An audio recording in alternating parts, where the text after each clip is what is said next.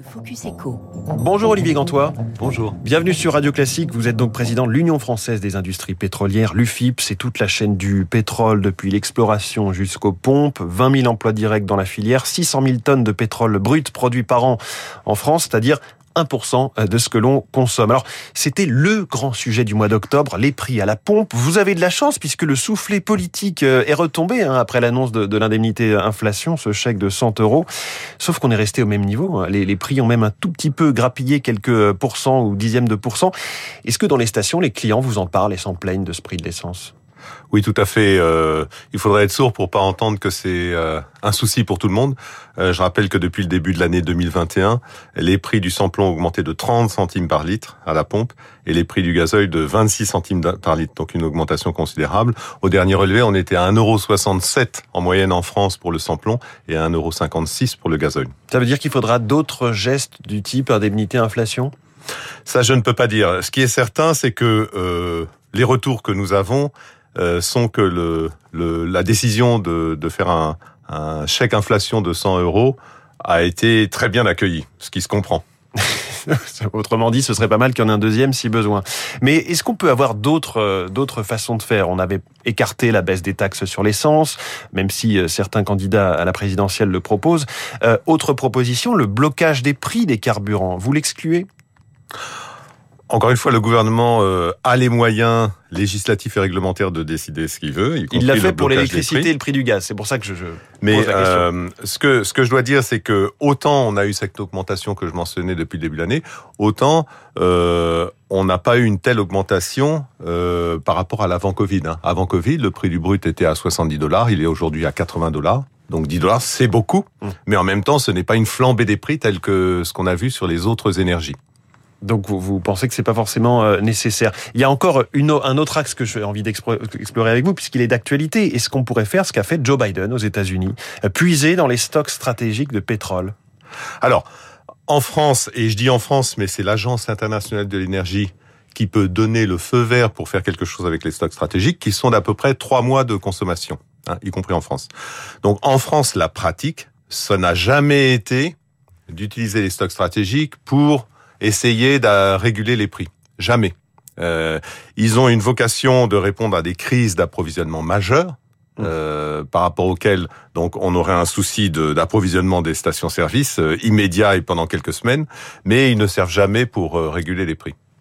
Et donc là non plus, c'est intéressant ce que vous dites. C'est l'agence, c'est une agence internationale qui nous qui nous autorise ou pas à le faire? Euh, tout à fait. C'est-à-dire que les les États adhèrent volontairement à cette agence internationale de l'énergie. Euh, la France en est un adhérent depuis euh, sa création dans les années 70.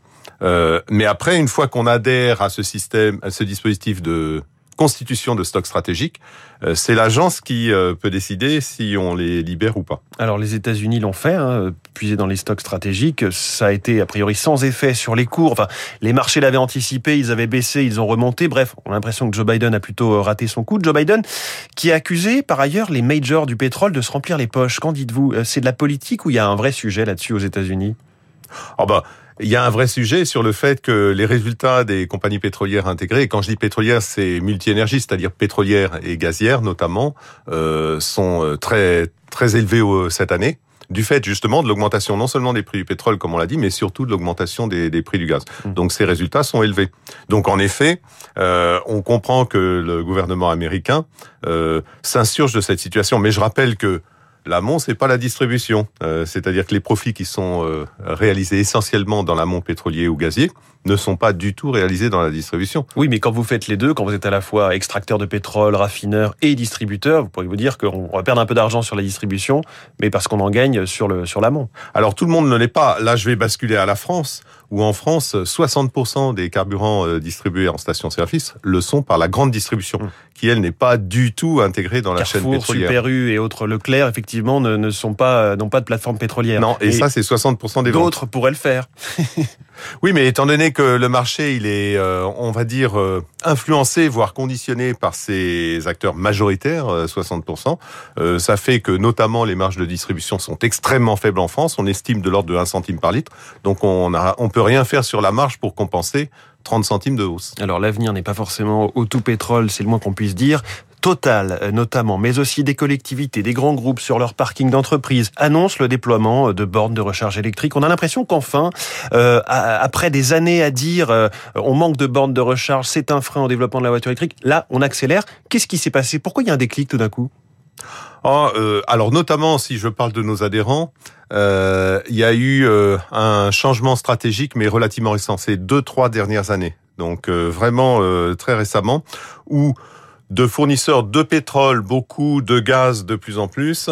Euh, la plupart s'inscrivent maintenant en fournisseurs multi-énergie. C'est-à-dire l'image de Total qui est devenue Total Énergie avec un S à énergie. Voilà, mais il n'y a pas que qui, qui, ont décidé de proposer, par exemple dans leur station-service, non seulement des carburants liquides, mais aussi euh, du gaz naturel euh, et des recharges, donc des électrons, on va dire.